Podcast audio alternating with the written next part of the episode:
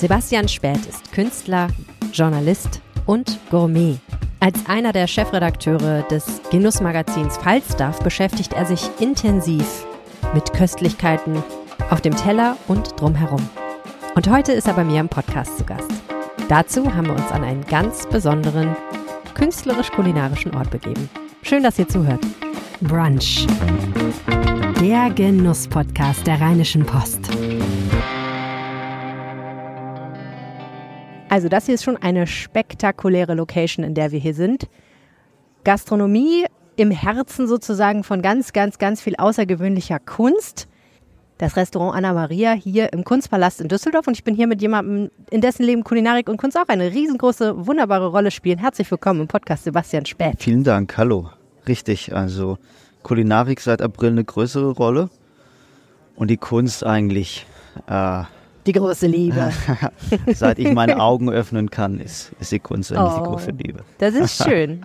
Und wenn man sich anschaut, was du alles so gemacht hast, dann muss man sagen, ja, Kunst hat eine große Rolle gespielt. Du hast Malerei studiert in Karlsruhe, hast dann aber offenbar entschieden, dass nur Künstler sein nicht genug ist, sondern du wolltest auch Journalist werden und hast die Deutsche Journalistenschule in München absolviert. Das ist richtig. Also ich habe am Ende des Kunststudiums festgestellt, dass dieses ähm, freier Künstler sein, ähm, dass das doch eine große Herausforderung bis hin zur existenziellen äh, Bedrohung sein kann.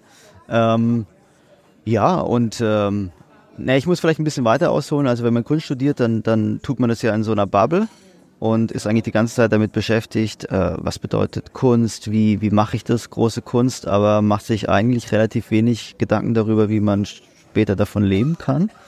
Und da ich aus einer Handwerkerfamilie komme, also ich komme aus einer, äh, meine Familie hat seit 200 Jahren eine Bäckerei, ähm, habe ich dann am Ende des Studiums für mich festgestellt, äh, dass ich doch irgendwie ein bisschen zu konservativ bin, als dass ich ähm, mit dieser, naja, mit, mit dieser existenziellen Sorge leben kann, wie, wie, wie, wie kriege ich das hin, von meiner Kunst Geld zu mhm. verdienen. Ja.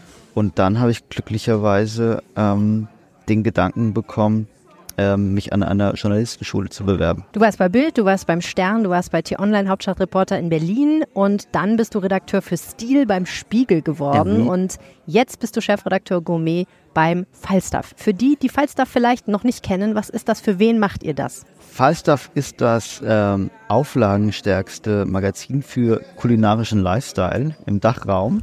äh, kulinarischen Lifestyle, so, so, so, nennen wir uns selbst. Ja. Ähm, für wen machen wir das?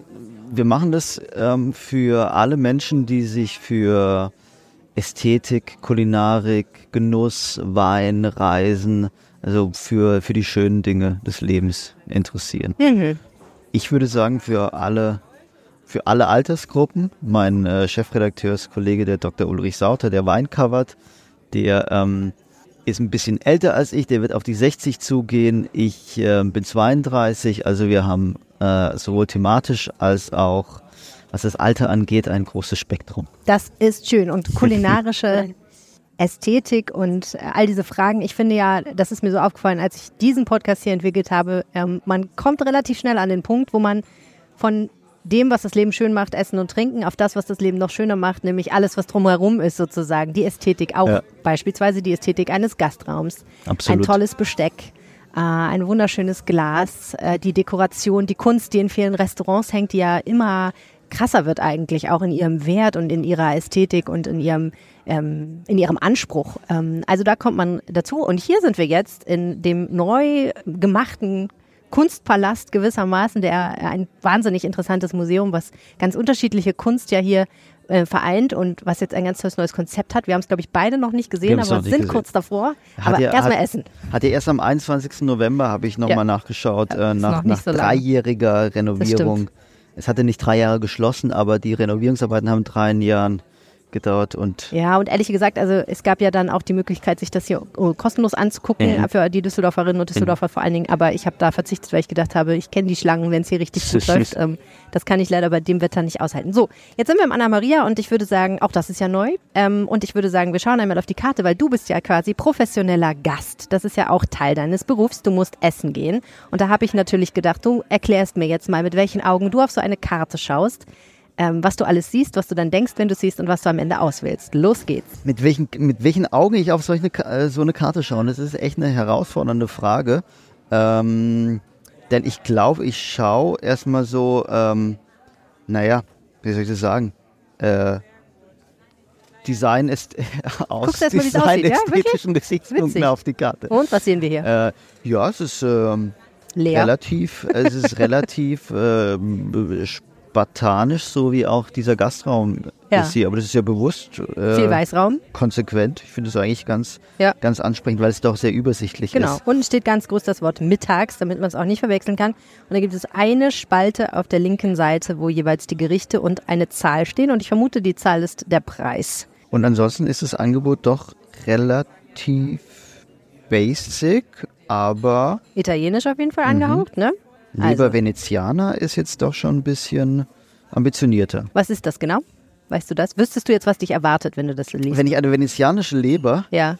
Tatsächlich nicht, aber deswegen würde ich, äh, bin ich fast am überlegen, ähm, du sie ob ich die probieren Ich soll. habe das auch überlegt, ehrlich gesagt. Man kommt ja auch seltener dazu, Ja. Leber zu essen, finde ich. Aber was ist ein Brasato?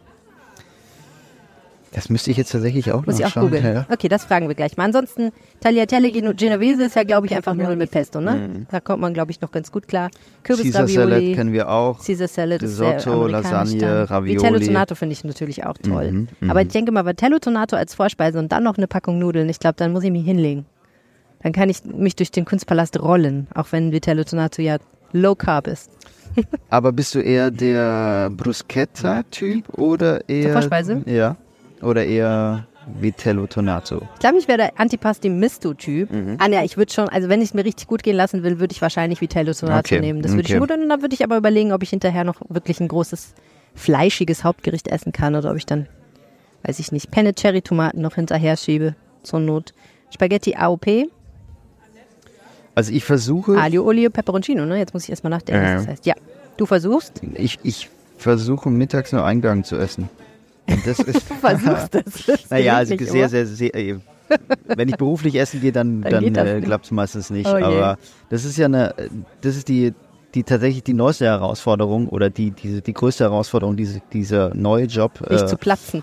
Ja, also einigermaßen in, äh, ja, in, Ja. sag mal, in Form zu bleiben. Kennst du äh, die Autobiografie von Frank Bru- Bruni, dem Nee, äh, nee, ähm, nee. ehemaligen Restaurantkritiker der Nee. New York Times? Eine ganz faszinierende Geschichte, kann ich sehr empfehlen. Der schreibt drüber, wie er auseinandergegangen ist. Naja, er hatte, das ist noch viel tragischer, er hatte in seiner Jugend eine Essstörung und Nee. hat immer sein ganzes Leben lang mit seinem Gewicht gerungen. Okay. War dann auch richtig, richtig dick. Aha. Wurde dann äh, und war auch deswegen dick, weil er gesagt er hat, er hat den US-amerikanischen Präsidentschaftswahlkampf gecovert und es war einfach ein Äh. dermaßen ungesunder Lifestyle, das konnte Äh. man nicht aushalten. Dann ist er nach Rom versetzt worden als Bureau Chief und hat da erst ein gutes Verhältnis zu Lebensmitteln gelernt, hat einigermaßen ist er klargekommen mit seinem Gewicht, hat viel Sport gemacht. Und dann haben sie ihn gefragt, ob er Restaurantkritiker werden will. Und ähm, er hat ernsthaft überlegt, ob er diesen Job, das ist ja ein Traumjob in New York, Restaurantkritiker zu sein, ob er diesen Job annehmen soll, weil er gesagt hat, kann ich dann klarkommen mit meinem Gewicht und so. Und Äh. hat sich dann ein knallhartes Fitnessregime auferlegt. Und der andere Trick ist, niemals einen Teller leer zu essen. Was natürlich auch ganz schön schwer ist, wenn man Den in den kenn ich. besten Restaurants der Welt und New Yorks essen geht. Aber ja, den Trick kennst du, klar. Naja, also was ich automatisch, also ich muss auch sagen, ich, äh, ich bin jemand, der viel Sport macht und ich hatte in meinem Leben glücklicherweise, klopfen wir hier aufs Holz, noch nie Gewichtsprobleme. Aber man fängt, wenn man berufsmäßig essen geht, fängt man eben doch schon an nachzudenken, ähm, wie bekomme ich das hin, Ja, einigermaßen fit zu bleiben. Wollen wir kurz bestellen? Ja, sehr gern. Ich hätte gerne die Lasagne mit Kalbsragout, bitte. Okay, dann ich, ich nehme ich nehm das Rindfleisch, Brasato. Ja. Okay, vielen Dank. Na gut, also die Leute, die dich nicht sehen können, ich kann bezeugen, du hast definitiv kein Gewichtsproblem im Jahr 2023 am Ende, aber wir werden sehen, wie es weitergeht. Ja, man versucht, dann, man versucht dann eine Mahlzeit zu skippen. Ich Ja. habe zum Beispiel heute Morgen nichts gefrühstückt. Ja, Aber Essen, also Ich wenn man schon. berufsmäßig essen geht, dann wird es, also ist es nicht immer, weiß gar nicht, ob ich das so offen sagen kann, aber manchmal ist es dann doch kein Genuss mehr. Hm. Also ich hatte mal eine Woche, in der ich dreimal abends mehrere Gänge essen war Ui, und dann wird's zäh. doch ein bisschen zur Last. Kann ich mir vorstellen. Ja. Aber ganz generell ist das natürlich das Problem, oder? Wenn du etwas tust, was du liebst und dann tust du es als Ein Beruf Übermaßen, und ja. du musst Ja. es machen, Ja. egal ob du gerade Lust hast oder nicht. Das ist natürlich, stelle ich mir vor, bei jeder Tätigkeit. Also so sehr kann man es gar nicht lieben. Ich frage mich manchmal tatsächlich, ob Künstlerinnen und Künstler, also zum Beispiel der Dirigent, der die Musik liebt, ob der nicht auch manchmal denkt, oh, heute Abend schon wieder Beethovens Neunte. Oh Mann, oh Mann, ich kann es nicht mehr hören. Dö, dö, dö, dö. Ah, nee, ist das überhaupt Beethovens Neunte? Du weißt schon. Ja, ich von, von, von, Dirige von Dirigenten weiß ich es nicht, aber man kennt es ja von Schlagersängern, ja. äh, die dann ja oft auch dran zugrunde gehen, dass sie Oh ihr, ihr ganzes Leben lang äh, Fiesta, Fiesta Mexicana. Mexicana singen mussten oder Yeah. ganz in weiß, äh, schön ist es auf der Welt. Also ich meine, das ist, also es ist ja wirklich so. Ja, Das das ja häufig- setzt ein und dann ist vorbei. Ja, es sind ja häufig Leute, die so in eine Rolle reingedrängt wurden, aber ich könnte mir schon vorstellen, ich, Roberto Blanco ist jemand, bei dem ich mich das sehr häufig frage, ob dieser Mann es nicht unglaublich satt haben muss, immer äh, auf dieses äh, ein bisschen Spaß muss sein, reduziert zu werden. Und ich meine, der äh, wird, wird auf die 90 zugehen und der singt dieses Lied seit Na gut, aber 60 wahrscheinlich Jahre? könnte er aufhören, wenn er wollte. Würde ich denken. Ich weiß Das es ist die nicht. Frage. Wie sieht denn dein Arbeitsalltag aus? Ähm, wie sieht mein Arbeitsalltag aus? Ähm, mein Arbeitsalltag ist eigentlich bestimmt von unserer monatlichen Heftproduktion in erster Linie, denn zusammen mit Ulrich Sauter bin ich da ja maßgeblich dafür verantwortlich. Ähm, das heißt, also wie bei jeder Journalistin oder jedem Journalisten ähm, morgendliches Themenscreening, was in der Kulinarikwelt gerade so passiert. Und dann weiß ich eigentlich am Ende des ähm, Vormonats immer schon, mit welchen Themen wir uns ähm, für das nächste Heft beschäftigen werden. Und ich versuche eigentlich ähm, für jedes Heft zwei, drei, ähm, immer noch zwei, drei Artikel selbst zu schreiben. Also Themen, die mir äh, besonders am Herzen liegen. Ich kann jetzt, ähm, vielleicht teaser ich schon mal, dass ich mich für das nächste Heft mit Service-Robotern beschäftigen werde. ähm, genau, das heißt, das ist gerade ein, ein Ja. Thema, in, in, in das ich ein bisschen rein recherchiere. Ja, und dann äh, pa- ist meine Arbeit auch geprägt von solchen ähm, Sonderprodukten, die wir, die wir machen, wie Barguide, äh, Restaurantguide, ähm, das Online-Geschäft. Äh, also es ist äh, Hm. ziemlich großes Paket jeden Tag. Ja, verstehe. Und wie oft musst du beruflich essen gehen tatsächlich? Ähm, ich muss gar nicht. Wir haben ja auch freie Autorinnen und Autoren. Ich versuche auch für jedes Heft einmal essen zu gehen. Aber du wirst ja wahrscheinlich auch ständig eingeladen, Ich- oder? Auch jetzt, wenn du nicht darüber schreibst. Ja, ich, aber ich bekomme so viele Einladungen, dass, also es ist tatsächlich so, ich bekomme so viele Einladungen, dass ich die, dass ich die gar nicht Kannst alle nicht immer hingehen. nehmen kann. Nee, und Ja. auch mein Job, also mein Job als Chefredakteur besteht ja auch nicht darin, dass ich mir ein schönes Leben mache, sondern ich muss ja wirklich gucken, dass ähm, die Texte, die wir, die Journalistinnen und Journalisten für uns schreiben, dass die, ähm, ja, ich muss die redigieren, also ich muss Dass die gucken, dass die, Qualität dass die stimmt. Qualität stimmt und ich muss mir thematisch überlegen, was, ja, was wollen unsere, unsere Leserinnen und Leser ähm, im Heft haben. Und ja, wo du das gerade sagst, dir ein schönes machen, das ist ja genau der, der Ja. Konflikt, ne? dass ähm, äh, einerseits man wird eingeladen zu Restauranteröffnungen, wahrscheinlich zu allen möglichen Empfängen und Launches und whatever. Und gleichzeitig ist das natürlich trotzdem immer Arbeit und nicht nur Vergnügen. Es sind nicht Partys, auf die du gehst als Sebastian, der auf eine Party geht, Ja. sondern du gehst als Ja. Chefredakteur dahin, du musst repräsentieren, du musst netzwerken.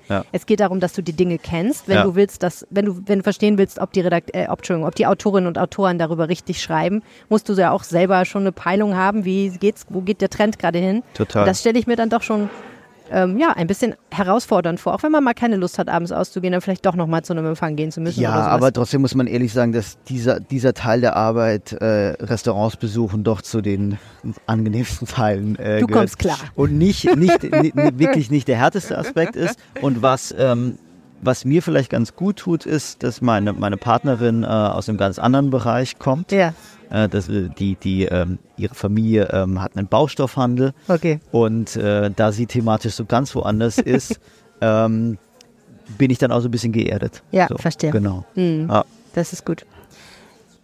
Du als ähm, Künstler, wie schaust du auf die Kochkunst? Also ist da, gibt es da Parallelen? Ist das eigentlich gleich, ähnlich? Ein Künstler, ein Maler beispielsweise, der zum Pinsel greift und etwas auf eine Leinwand bringt und ein Koch, der zum Löffel zum Messer, zu was auch immer greift und etwas auf den Teller bringt? Oder ist da ein Unterschied? Naja, diese, die, die, die Frage, ob Kochen Kunst ist, das ist ja echt eine äh, viel und seit langer Zeit diskutierte Frage. Und Super originell, deswegen habe ich sie auch in den Podcast mitgebracht. Ja. Aber ehrlicherweise, sie beschäftigt mich immer noch ein bisschen, weil ich irgendwie, ich sehe es da ist schon in Deutschland, Parallelen. es ist in Deutschland immer noch ungeklärt. Oder Ist es? In Deutschland ist es ungeklärt? Ja, genau. Ich glaube, in Deutschland herrscht Uneinigkeit Okay. äh, über diese Frage. Weil wir nicht den Köchen die Anerkennung geben, sie als Künstler Oder zu ich, sehen. äh, ich, ich glaube, vielmehr ist es auch so, dass ähm, ganz viele Köchinnen und Köche diese Anerkennung gar nicht, gar nicht wollen, weil Hm. sie sich in erster Linie als Handwerker Mhm. betrachten. Und das ist ja schon mal ein, ein großer Unterschied ähm, zur, zur Kunst, weil ähm, Künstlerinnen und Künstler als Handwerker zu bezeichnen, ist doch eher eine Beleidigung. Weil Kunsthandwerk eine Beleidigung ist. Nein, weil die Kunst sich ja in den letzten, in den letzten Jahrhunderten doch vom Handwerk gelöst hat. Mhm. Und, und das gerade ja die Kunst ausmacht. Das Aber interessanterweise müssen ja trotzdem Künstler oft auch gute Handwerker sein. Sie müssen Techniken beherrschen, damit sie das ausdrücken können, was aber, sie ausdrücken wollen. Und aber damit sie sich dann vom Handwerk lösen können. Mhm. Und erst dann ist ja, das ist ja so eine allgemein verbreitete Meinung, erst dann, wenn sich ähm, die Kunst vom Handwerk löst, ist sie tatsächlich große Kunst. Also Mhm. wenn, wenn, wenn, wenn etwas anderes dazu kommt wie Verausgabung, Hingabe, Emo- Emotion, so dann, Mhm. dann ist es die Kunst. Also wenn wir, ich glaube, wenn wir jetzt hier durch, äh, durch den Kunstpalast laufen würden, äh, würden wir aus handwerklichen Gesichtspunkten relativ unbefriedigt bleiben. So ist es ja oft im Museum. Also ich meine, das, man kennt das ja auch, diesen Ausspruch, ach, äh, das äh, hätte, hätte mein, mein, meine Tochter oder mein, mein Sohn, mein kleines, mein kleines Kind äh, genauso gut hingekriegt. Mhm. So, und das, das ist in, in der Kunst immer noch anders, aber zurück zu dieser Frage, ist Kochen Kunst? Also was ich auf jeden Fall sagen würde, es ist eine Kunstgattung, Mhm. so wie eben die, die bildende Kunst, Literatur, Musik. Äh, und natürlich gibt es innerhalb dieser Kunstgattung jeweils verschiedene Ausformungen. Also nicht, nicht jede Malerei ist Kunst, sondern manchmal einfach schnöde Deko. Mhm. Nicht jeder, nicht jedes komponierte, nicht jeder komponierte Song ist große Kunst und genauso gilt es ja ähm, auch fürs Essen. Also wir unterscheiden ja auch, ob wir uns schnell mit leerem Magen irgendwas hinbrutzeln oder ob wir zu einer Köchin oder einem Koch gehen, ähm, zu dem wir eben nicht in erster Linie gehen, weil wir unseren Hunger stillen wollen, sondern weil wir äh, ein Erlebnis haben wollen, äh, uns dann eine Bewusstseinserweiterung erfahren wollen. Und dann weiß man, dass es Kunst ist, wenn es eine Bewusstseinserweiterung gibt. Dann weiß man, dass man äh, diese Art des Kochens als Kunstgattung anerkennen kann, so würde ich sagen. Äh, und ich meine, es ist auch kein Vergleich, den ich erfunden habe, aber so ein, so ein Restaurantabend, der, ist, der wird ja sehr häufig mit, mit, mit einer Choreografie verglichen, ähm, mit, mit einem Orchester. So. Und der Unterschied ist, ist ja, ähm, oder mit, mit der Arbeit eines Theaterensembles. Und, und der Unterschied ist eben, was es dann vielleicht nicht unbedingt zur Kunst macht, aber zu einer vielleicht ungemein noch größeren Leistung, dass ähm, ein Theaterensemble vielleicht ähm, dreimal in der Woche ihr Stück spielt und äh, das Team an Sterne-Restaurants äh, vielleicht vier, fünfmal die Woche ähm, abends das volle Restaurant befriedigen muss. Ja. Ja, verstehe. Und ich möchte aber nochmal aufgreifen, was du gerade gesagt hast, nämlich, dass man ein Erlebnis haben möchte. Muss, ist das eine Kategorie von, von Künstlertum unter Köchen oder Restaurants oder Gastgebern, dass es ein Erlebnis ist? Denn ein Erlebnis kann es ja auch sein, wenn es einfach mit Show-Effekten arbeitet und weniger jetzt mit ja. einem höheren ästhetischen oder künstlerischen Anspruch. Ist richtig. Und das ist ja, ist ja einfach eine Frage der Zielgruppe, oder? Also es gibt ja inzwischen auch solche äh, Kochevents wie, äh, fällt mir jetzt gerade ein, Little Chef. Kennst du das? Nee. Das ist so, ähm, Ich habe gerade so Angst, was jetzt kommt. funktioniert. Es, geht es um Kinderarbeit? nee, geht's es um funktioniert, kleinwüchsige es, Menschen? Es, es funktioniert so, dass über äh, Tischen so Projektoren angebracht sind. Ja. und die dann auf die Teller so irgendwelche ähm, Animationen, lustige Geschichten projizieren. Okay. Äh, und das ist so eine, ja, keine Ahnung, so Richtet ein sich an Computer. Kinder? Ja, das richtet sich ja an Okay. Familienkinder, aber das ist Ja. ja, so äh, äh, Eine Art Lasershow auf dem ja, Teller. so, genau, eine Lasershow auf dem Teller. Genau. Abgefahren. Okay. Ähm, Ich muss gerade total denken an diese US-amerikanischen Sachen, wo du in so einer so einer Ritterburg sitzt und so, ein, so Ritterspiele vorgespielt werden und dir wird so ein Rittermahl serviert. So eine Ja, genau, es geht, Showsache. genau, so in, in die Richtung geht es nur eben mit, mit, mit, mit diesen Laserprojektionen. Also das würde ich jetzt nicht unbedingt als Kunst anerkennen, aber ähm, wenn ich mich jetzt selbst frage, warum gehe, also warum gehe ich überhaupt noch in ein Restaurant essen, dann äh, natürlich wegen dem Erlebnis. Hm. Und ob das Erlebnis jetzt die völlige Geschmacksexplosion ist oder die, ähm, die, die, ähm, das Geheimnis und die Geschichte hinter den Gerichten oder eben zu sehen, wer die anderen Menschen sind, die in dieses Restaurant gehen und vielleicht diesen Restaurantbesuch all, auch als, als gesellschaftliches äh, Distinktionsmittel benutzen. Das ist eigentlich das, was mich äh, zu einem Restaurantbesuch Mhm. animiert. Also in jedem Fall das Erlebnis. Mhm. Ja. Ja. Also ich muss sagen, ich gehe hin, weil ich es sehr respektiere, dass es Leute gibt, die das viel, viel besser können als ich kochen. Also ich koche selber sehr gerne und ich koche auch okay, würde ich sagen. Aber ich weiß einfach, dass es Menschen gibt, die das auf einer handwerklichen Ebene beherrschen, die ich niemals erreichen werde, die Gedanken da reinstecken, die ich niemals denken können werde und die Ideen haben, die ich niemals haben werde. Schon alleine deswegen, weil sie sich so intensiv und so viel damit beschäftigen, mal abgesehen davon, dass sie auch rasendes Talent einfach in vielen Fällen haben. Und das zu erleben, dass jemand sein, sein Können in allen diesen Facetten so auf, auf einen Punkt bringt und auf einen Moment vor allen Dingen in Zeit und Raum bringt, das finde ich unheimlich faszinierend. Ne? Ähm, weil ich möchte jetzt Künstlern kein Unrecht tun, aber ich stelle mir immer vor, wenn du an einem Bild arbeitest, dann hast du ja mehrere Möglichkeiten, noch was dran zu verändern. Ja. Ne? So, also du, wenn was an der Stelle noch nicht so ist, wie du es dir vorstellst, kannst du es vielleicht übermalen oder ähnliches. Ehrlich gesagt kenne ich mich mit Kunsttechnik nicht so gut aus. Aber als, als Koch bist du gezwungen, es ist quasi wie Bühnenkunst. Du musst in der Sekunde diese Leistung abrufen. Und dann transportierst du einen Gedanken in physischer Form in den Körper des anderen und löst damit wiederum Gedanken und Ideen aus. Und das finde ich eine unglaublich spannende, transzendentale Erfahrung irgendwie. Da, darin besteht die, die Herausforderung, die für, vielleicht größer ist als, als in der Malerei. Das andere wäre ja, dass äh, Kunstmachen häufig in seinen Anfängen keine Teamarbeit ist. Es entwickelt sich dann, je erfolgreicher man als Künstlerin oder als Künstler wird, desto mehr entwickelt man sich zu einem Manager. Aber, aber äh, Koch, Küchenchef, Küchenchefin sein ist ja, ist ja immer eine Teamarbeit. Und das ist ja auch ähm, eigentlich die, die, die gewaltigste Herausforderung, dass man das hinbekommt, seine Vision und seine Ja. Gedanken anderen so zu vermitteln, Ja. dass es trotzdem noch auf einem drei Sterne, also dass es nicht trotzdem noch, sondern dass es tatsächlich auch ein drei Sterne Niveau ist Mhm. durch die Hände von anderen. Ja.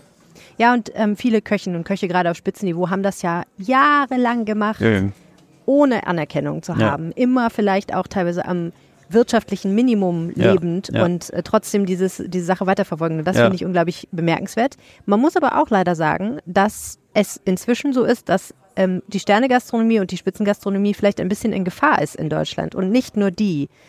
Ich bin mir nicht ganz sicher, es ist ein bisschen umstritten vielleicht, wie groß die Gefahr wirklich ist. Aber wie nimmst du das wahr, die Debatte um die Frage, ob es in Zukunft weiter noch so viele Gastronomien in Deutschland geben wird, wenn die wirtschaftlichen Verhältnisse so sind, wie sie jetzt sind? Darf ich noch eine Sache ganz kurz Ja. zur Kunst ergänzen, weil die mir eben noch Fall. kam und die, die, die Das war muss ich jetzt auch noch ein harter nein, Themenwechsel. nein, nein, nein, gut. Das schneiden- Quietschenden schneiden, Reifen. schneiden wir raus, schneiden wir raus. Weil, weil, das ist mir Nein, gerade Quatsch, noch, das mir- lassen wir drin. Ich finde das, das gut, dass mir- du dich wehrst, wenn ich dir Nein, mir Gedanken gerade, aufzwinge. nee, ist mir gerade noch in den Kopf gekommen und ich finde das, ich finde das, ähm, ich muss es noch loswerden. Bitte. Also, äh, wenn ich jetzt nochmal mich selbst äh, befrage, dann habe ich, als ich Kunst studiert habe, Kunst gemacht, schon mit der Idealvorstellung, dass das, was ich mache, für immer bleibt. Bestenfalls im Museum landet, Teil des Kanons wird. Also es ist ja schon die Vorstellung, warum man Kunst macht. Mhm. Man macht etwas für die Ewigkeit. So. Und die, das, das Besondere an, an äh, Meine Tochter fragt mich immer, kann uns Ella Fitzgerald besuchen? Und ich sage immer, weil wir manchmal Ella Fitzgerald hören, nein, die Leider ist tot, aber das macht nichts, wir können sie ja immer noch hören. nee, nee. Muss ich gerade denken. Ja, ja, ja, genau. Aber Mhm. Und, und äh, der Unterschied zu, zur Kochkunst ist ja, dass Köchinnen und Köche einen total flüchtigen Moment kreieren. David Chang hat mal gesagt, der gro- US-amerikanische Koch, es ist eigentlich so absurd, dass wir so viel Energie da Ja, reinstecken, total. was für etwas, was buchstäblich im Klo Ja, landet am ja. Schluss. Das Und- ist sehr traurig. Und da weiß ich nicht, ob ich selbst die, äh, ob ich die, ob ich selbst die Energie aufbringen äh, könnte. Mhm. Also ich meine, in, in einem Sternerestaurant, ja, ist jetzt auch von Restaurant zu Restaurant unterschiedlich, aber häufig wird ein Menü kreiert und dieses Menü steht dann doch für Ja. zwei, drei Monate. Ja, du weißt, jeden Abend musst du es neu angehen. Du bist, das ist Sisyphus-Arbeit. Aber du bist doch Journalist, Sebastian. Ich meine, du bei meinst, dir wir, waren doch auch, immer, so. wir Deine- waren auch immer dasselbe. Nee, nee, nee, aber ich meine, die Wahrheit ist natürlich ein, ein Falstaff-Heft, was ein Jahr alt ist. Das liegt Ja. vielleicht noch bei irgendjemandem auf dem Couchtisch so, und ab und zu ja. wird es auch nochmal Ja, ja, angeschaut. richtig. vielleicht schreibt man Ja. auch ab und zu mal Ja. einen Text, der Ja. ähm, die Zeit überdauert. Aber die Wahrheit ist natürlich, dass wir, wenn wir periodisch publizieren, auch viel einfach in die Luft pusten, was dann weg ist. Und man muss es wieder von vorne Es anfangen. ist doch gedruckt. Es ist doch gedruckt Ja. und da. Das ist ja auch das Interessante, dass ähm, ich fand das, äh, fand das äh, bei meiner Spiegelzeit äh, so interessant, dass allen Leuten, über die ich geschrieben ähm, hatte, denen war das so unfassbar wichtig, dass sie auch im Magazin Mhm. äh, vorkommen. Egal wie groß die Reichweite von Spiegel.de ist, alle wollten Ja. unbedingt ins, ins, ins, äh, im, im gedruckten Magazin vorkommen. Mhm. So. Und das, also ein Text, natürlich hat ein Text für mich in erster Linie auch einen Wert. Also ein Text hat einen Wert, äh, wenn er im gedruckten Magazin erscheint. Mhm. Und wenn ich weiß, hier habe ich zu Hause das Magazin und die hippe ich mir auch schön Ja, bewahrst du in auf. vierfache Ausführung Wirklich? jede Ausgabe aus. äh, und dann bekommen dann auch die, ähm, die Eltern bekommen äh, jeden Monat äh, eine Ausgabe zugeschickt. Es ist mir als, als, als Radiojournalistin im weitesten Sinne ist mir das natürlich völlig fremd, Ja. ähm, weil es versendet sich komplett, was ich tue, aber manchmal finde ich das auch gut. Ähm, und es gibt immer Sachen, die überdauern und dann hört man sie nochmal und denkt sich so, ach, schon cool, dass ich das damals gemacht habe. Manchmal wundere ich mich auch, was ich erst gewusst habe Ja. vor, vor Jahren mal über Dinge. Es ist, ist gar nicht so, dass ich, dass ich jetzt zu Hause sitze und irgendwie nochmal so mein, mein, äh, mein Övre durchblätter. aber, aber der Gedanke, da, dass da einfach sowas da ist, den, den, den, den finde Ja. ich schon toll. Deswegen, Okay. deswegen denken ja auch, glaube ich, so viele Journalistinnen und Journalisten drüber nach, äh, irg irgendwann ein Buch zu schreiben. Weil das ja auch so dieses, also, äh, die eigenen Gedanken manif manifestiert zu haben in so äh, Ja. gedruckten äh, 200 Seiten oder so, das hat einfach in unserer Gesellschaft irgendwie Ja, vor allen Dingen einmal, einmal im Leben ausreden zu können, ohne dass man Ja. gekürzt wird. Das ist doch auch schön. Aber jetzt sind wir sehr vom Thema abgekommen. Ähm, Nochmal vielleicht, nachdem wir jetzt dieses Thema Flüchtigkeit gestreift haben. Gibt es ein Gastrosterben? Wird es ein Gastrosterben in Deutschland geben? Was glaubst du? Also Hintergrund der Frage ist ja auch ein bisschen die Debatte um die Mehrwertsteuer, Ja. die gesenkt worden war auf 7 Prozent ähm, für Speisen in Restaurants ähm, und Gastronomien, die jetzt aber wieder auf 19 Prozent steigen wird, voraussichtlich zum 1.1., Ja. was ja, wir haben es hier im Podcast ausführlich besprochen, die Gastronomen sehr, sehr problematisch finden, weil sie sagen, dann wird uns entweder nichts anderes übrig bleiben, als die Preise zu erhöhen oder wenn das nicht geht, weil die Kunden das nicht mitmachen, müssen wir möglicherweise Ja, schließen, weil wir ja. das alles nicht mehr tragen können. Ich glaube, da müssen wir auch unterscheiden in, in, in der Breite. Also wenn wir jetzt konventionelle Restaurants und Gaststätten anschauen, dann gibt es seit vielen Jahren ein Sterben. Mhm. Und dieses Sterben betrifft ja genauso Bäckereien, Metzgereien und dieses Sterben ist dem Fachkräftemangel Mhm. geschuldet. Und, und was wir jetzt in Berlin gerade beobachten können, also das ähm, mit dem Cordo, dem Ernst, dem äh, Lode und Stein und ich glaube, eins habe ich noch vergessen, Falco in Leipzig. Also machen gerade sehr viele interessanterweise Einsterne-Restaurants zu, ähm, weil die es einfach nicht mehr schaffen, wirtschaftlich zu bearbeiten, äh, wirtschaftlich zu arbeiten, weil die natürlich auch geplagt sind vom Fachkräftemangel, äh, zusätzlich noch von, von, von teuren Rohstoffpreisen, Energiepreisen und äh, die sterben nicht, sondern die sind, das wird wahrscheinlich im nächsten Jahr interessant werden, die befinden sich gerade in einem Transformationsprozess, weil die haben ja alle angekündigt, okay, wir schließen, aber wir kommen 2024 zurück äh, mit einem neuen Konzept. Und das bedeutet vielleicht, dass dieser Fine Dining Trend, ähm, den wir über die letzten, ja, sagen wir mal, zehn Jahre war der ja da, dass der vielleicht in Deutschland gerade wieder ein bisschen am Abflauen ist. Und dass, ähm, dass es vielleicht einfach immer weniger Leute gibt, die zum einen noch ähm, die Bereitschaft haben, die die finanziellen Möglichkeiten haben, 200 bis 250 Euro. Und so viel kostet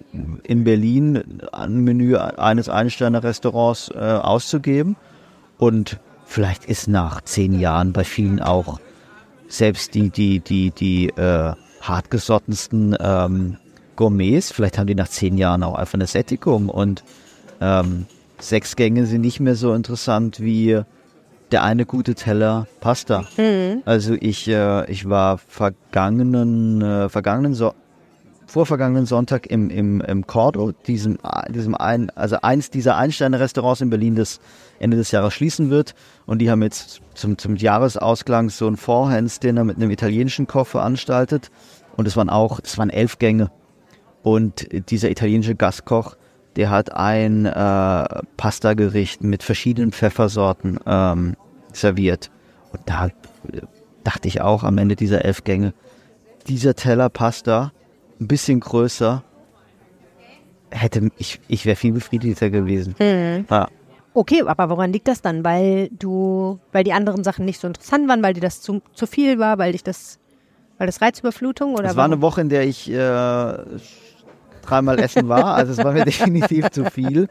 Und ich muss auch ganz ehrlich sagen, wenn es zu, ähm, wenn es, wenn es zu manieriert ist Hm. und wenn es zu, ja, ich sage jetzt einfach mal manieriert ist, dann äh, bin ich doch auch ein bisschen überfordert. Mhm. Ja. Ja, die Frage ist ja immer, ob Manieriertheit was anderes verdeckt, ne? Also ob das versucht, etwas zu imitieren. Ich in vielen Fällen, ja, glaube ich schon. Also was mir schon. ganz oft so geht, wenn ich mir die Karte von Restaurants ansehe und ich sehe da so bestimmte Produkte immer wieder auftauchen, ne? Also wenn ich schon lese, immer Hummer, Trüffel, Foie Gras, Ja. Kaviar, dann Ja. denke ich mir, okay, fein, aber ganz ehrlich, damit kann ich auch. Also das sind geile Ja, Produkte, die total. sind toll, das sind Luxusprodukte. Total. Die sind teuer, auch nicht zu Unrecht, aber ähm, das finde ich nicht so spannend, damit was Tolles zu machen. Ja. Und wenn ich alle diese vier Produkte auf, in einem Menü sehe, dann denke ich mir so, ja, aber also fällt uns da nichts Spannenderes? Also irgendwie, Das ist ja wie, das ist ja, kann- das kann man ja dann mit, mit, tatsächlich mit dem Theater vergleichen oder, oder mit neuer Musik. Ähm, ich glaube, irgendwann ist man als kunstschaffende Person so drin in seinem eigenen Kontext, so, so Ja. tief drin in seinem eigenen Schaffen, dass man vergisst, wofür man ja, das eigentlich macht, also fürs Publikum. Ja, Ähm, dann hobeln wir nochmal feste Trüffel drüber, dann wird schon passen. ja. Vielleicht. Aber ich will jetzt auch nicht einem bestimmten Restaurant Unrecht tun. Ich will auch nicht diesen Produkten Unrecht tun. Ich finde das völlig gerechtfertigt, die zu verwenden. Aber manchmal Ah, hat man wir so ein bisschen. Pizza essen. Ja, ich bitte. Lasagne. Guten Ah, Appetit. Dankeschön. Einmal Prasad. Bitte, ja? Okay, das Ah, habe ich wow. nicht erwartet. Das habe ich auch nicht erwartet. Herzlichen Dank. Super. Oh, das sieht, so, das sieht so ein bisschen aus wie so ein Brownie, Voll. oder? Es sieht 100% aus wie ein Brownie auf Kartoffelpüree mit Möhren und Mein Bratensoße. Rindfleisch sieht aus wie ein Brownie. Abgefahren. Aber du, bei dir ist es jetzt Ja, doch mit bisschen Lasagne ehrliches, e- ehrliche Küche, Ja. oder? Also, wie, was sagen wir denn ästhetisch zu diesen Tellern, Ähm, wo wir schon mal in Kunstballast sind? meiner spricht mich mehr an. Also, ich meine, die haben es natürlich ein bisschen schwer mit dieser Soße hier, die über die Lasagne gegossen ist. Aber was ich schon gut finde, ist, dass sie das so ein bisschen symmetrisch gestaltet haben. Die eine Hälfte des Ja. Tellers, in der Mitte liegt der viereckige Block Lasagne und dann ist da so die Soße nur auf der eine Hälfte. Das finde ich ganz gut. Ob man jetzt noch ein Stück ähm, Basilikum oben drauf hätte tun müssen, aber ein bisschen grün schadet ja nie. Die Farbkombi mit den Tellern, die sticht sich Das ein ist bisschen, gut. oder? Findest du doof? ja? Dieses Türkis und dieses. Also ich finde die Äh, Farbkombination dieser leicht lachsfarbenen Ja, äh, Tomaten-Sahnesoße ist mit schön. dem blauen finde ich gar nicht schlecht. Ah, ja, Mich okay. stört dann mehr das hier, Ja. das, dieses dunkelbraune von dem Gebra Ja. Käse. So bei dir würde ich sagen, na gut, der Teller, Ja, Ist hier halt rund und dieser, dieser Brownie-Block, der, der, Brownie ist einfach. ist schon abgefahren. Wenn es jetzt auch noch schmeckt, dann wünsche ich einen guten Appetit. Ja, ich mache Dank. mal, äh, damit wir nicht den Hörern so Pause. sehr ins Ohr schmatzen, ein bisschen aus. Es war doch kein Brownie, es war doch tatsächlich Das war echtes Rindfleisch. Fleisch, ja. Wie hat's geschmeckt? Ähm, ich glaube, es spricht für sich, dass wir beide, nachdem wir aufgegessen haben, nochmal Brot genommen haben und durch die Soße und von diesem Soße getunkten Brot äh, gegessen haben, oder? Also, Ja, die, ja. Also es war ausbaufähig. Auf einer, auf einer, auf einer, du meinst jetzt die Portionsgröße? Nee, nee, nee, nee. Ich fand, die, die, die geschmackliche Erfahrung war ja. Also ich würde sagen, auf einer Skala von, sagen wir mal, 1 bis 5. 5 ist super geil, äh, 1 ist so okay. eins. Echt nur eine 1? Ja. Okay, krass. Na gut, also Äh. eine zwei, zweieinhalb würde ich schon geben. Nee, ich würde nur eins geben, weil Okay. das war jetzt so, das Fleisch war so ähm, zubereitet, dass ich mich ein bisschen, dass ich mich dann ärgere, dass ähm, ich jetzt unterstützt habe, dass für dieses Fleisch ein, ein Tier sterben musste. Echt krass? Ja, war nicht gut. Okay, krass. Okay, gut. Ja, aber es ist, ist ja. Also 1 bis 5 ist ja jetzt keine so Aber weite was heißt Range. nicht gut so? War es nicht gut gewürzt? Nein, es wird total War zu trocken. trocken. Ja, Okay. es wird total trocken. Na gut. Die Optik war Aber- interessant, aber das Ergebnis war nicht überzeugend. Ja, aber die haben ja erst drei Wochen auf. Ja, das ist halt auch immer so das Ding. Ne? Ganz am Anfang läuft es vielleicht nicht so schnell. Ja, Ja. ja, ja, das Ja. stimmt. Okay, also das ist so viel zum Thema Anna Maria. Wir aber vielleicht hatte ich einfach wieder- Pech. Also ähm, die, ich will jetzt hier keine. Naja, ich sag mal, Äh, die Lasagne war in Ordnung, aber auch die Lasagne war so, dass ich sagen würde, ich habe schon äh, bessere Lasagne zu Hause gemacht Ja. und gegessen. Ja. Insofern, Aber wie ist es denn? Bekommst du eigentlich dann wütende äh, Zuschriften von den Restaurantbetreiberinnen, Betreibern, äh, dass man sich hier doch ab und an in dem Podcast, ich habe ja einige Folgen gehört, beschwert über die Qualität ähm, des Essens, das man in den, in den Restaurants damit bekommen hat? habe ich noch nicht, habe ich noch nicht Okay. erlebt. Ähm, ich finde schon, dass man als Mensch, der Restaurants kritisiert, im weitesten Sinne sehr ähm, verantwortungsvoll damit umgehen muss, Ja. weil da hängt halt einfach ganz viel dran. Und ähm, dass man das gut begründen muss. Ja. Und es sind aber ja immer subjektive Urteile. Ne? Ja. So, natürlich kann man es trotzdem handwerklich begründen, aber letztendlich dem einen sein zu trockenes Fleisch ist dem anderen genau richtig, der, Ja. keine, der das Ja. nicht mag, wenn das kitschig Ja. ist. So. Deswegen, da bin ich immer vorsichtig. Ähm, Also die, den einen Punkt gebe ich fürs Fleisch, das Kartoffelpüree, äh, Kartoffelpüree war, war, war lecker und, und äh, war schön angerichtet. und äh, das, Service das, ist aufmerksam. Und dass ein Stück Rindfleisch eins zu eins wie ein Brownie aussieht, das muss man auch erstmal hinbekommen. erst mal hinkriegen. ich weiß nicht, ob das das Ziel war, aber jedenfalls. Ähm, genau. Ja, aber ehrlich gesagt, ähm, Museumsgastronomie. ja, ne? oh, schwieriges Thema, glaube ich Super auch. Oder? schwierig, ja. oder? Also ich ganz oft habe ich schon erlebt, dass Ja. das Ambiente fantastisch war und äh, stilistisch alles 1A. Ja. Aber im Endeffekt ist es dann so kulinarisch, Ja, ja, okay. ja. Wie kommt das eigentlich? Naja, Komisch, ne? ich habe mich gerade selbst gefragt, wenn ich Koch wäre oder wenn ich Restaurantbetreiber wäre, würde ich mich dann äh, im Rahmen eines Museums äh, verwirklichen wollen? Warum nicht? Wahrscheinlich nicht, weil ich dann auch denken würde, Aber überleg doch mal, ich meine, hier kommen lauter Leute hin. ja, aber nicht, aber ja, nicht in erster Linie zum Essen. Nee, aber das, das ist natürlich dann dein Job, dass du ein tolles Ja. Restaurant hier machst Ja. und es so hinkriegst, Ja. dass die Leute auch kommen, Ja. nur um dich Ja. kochen zu Hast, du- hast du es hast äh, du es jemals das jemals irgendwo funktioniert? erlebt? Äh, Lustigerweise gibt, ich, gibt es das? war ich neulich in einem Ja. Schwimmbad hier in Düsseldorf und habe gedacht, diese grottige Schwimmbadgastronomie, stell dir mal vor, Aha. was wäre, wenn es in diesem Schwimmbad so unglaublich köstliches Essen gäbe, dass man schwimmen geht, nur damit man hinterher hier was essen könnte. Das wäre doch ein total abgefahrener Gedanke, aber warum soll das nicht so sein? Das kann schon passieren. Naja, was es ja früher gab in meiner Kindheit, dass es so Vereinsgaststätten gab, Mhm.